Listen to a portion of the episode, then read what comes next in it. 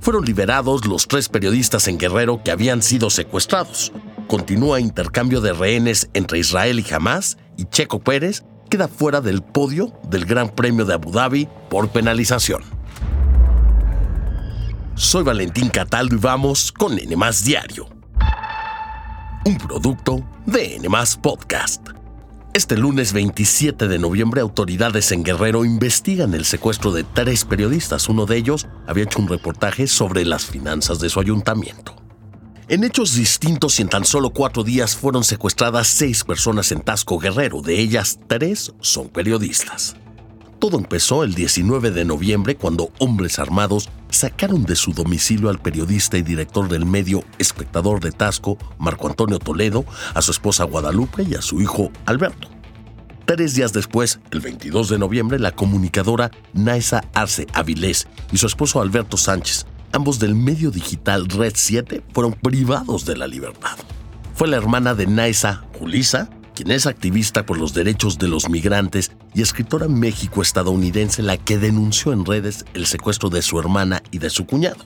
Ella dijo que al momento de ser privados de la libertad, sus sobrinos de 3, 5 y 13 años fueron dejados en la calle.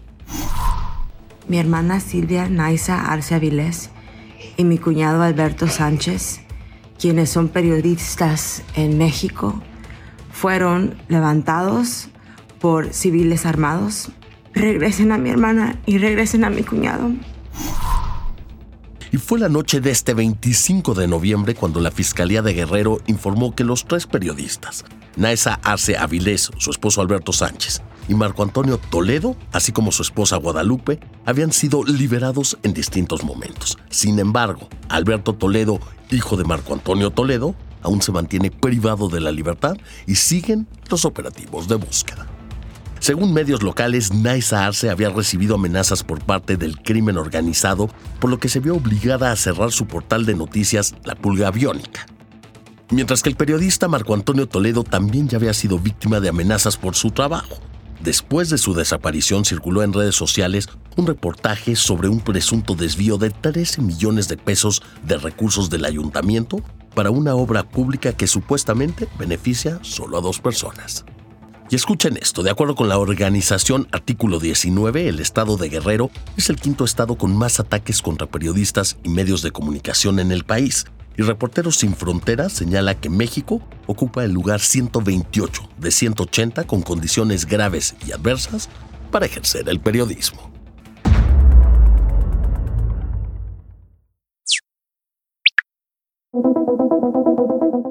En el episodio anterior les platicamos que habría una tregua entre Israel y Hamas por cuatro días. Aquí les damos la actualización de cómo va. Pues este domingo Hamas liberó a otro grupo de rehenes. Se trata de 13 israelíes y cuatro extranjeros. Antes Hamas había liberado a un rehén con ciudadanía rusa. Esto según el ejército israelí. Por su parte, Israel dejó en libertad a 39 presos palestinos, en su mayoría adolescentes. Esto como parte del acuerdo inicial de cuatro días de tregua. Aunque en un comunicado publicado este domingo jamás dijo que desea ampliar la tregua, esto para aumentar el número de liberados palestinos de las cárceles. Hasta el cierre de este podcast, el único comentario que se tomó como respuesta fue la del primer ministro de Israel, Benjamín Netanyahu, quien visitó por primera vez desde que inició el conflicto la franja de Gaza. Iba blindado con chaleco y casco de guerra, rodeado de soldados israelíes, y donde reiteró que sus tropas retomarán la ofensiva hasta eliminar al grupo terrorista Hamas. ¿Y qué se sabe de los dos mexicanos que fueron tomados como rehenes el 7 de octubre? Bueno, hasta el momento no se sabe si Ilana Gritzewski y Orión Hernández serán liberados en la próxima ronda de rehenes.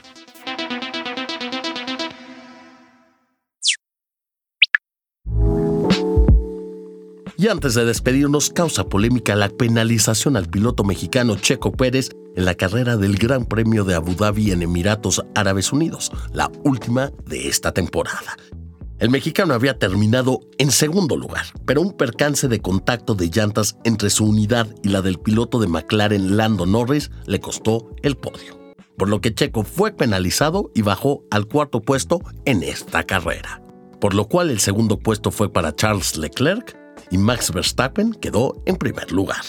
Checo escribió en sus redes sociales, ganamos el podium en la pista y eso nadie nos lo quita. Dijo no estar de acuerdo con la penalización, pero pidió a sus seguidores que todo siempre se quede en la pista. Nunca hay que olvidar que esto solo es un deporte.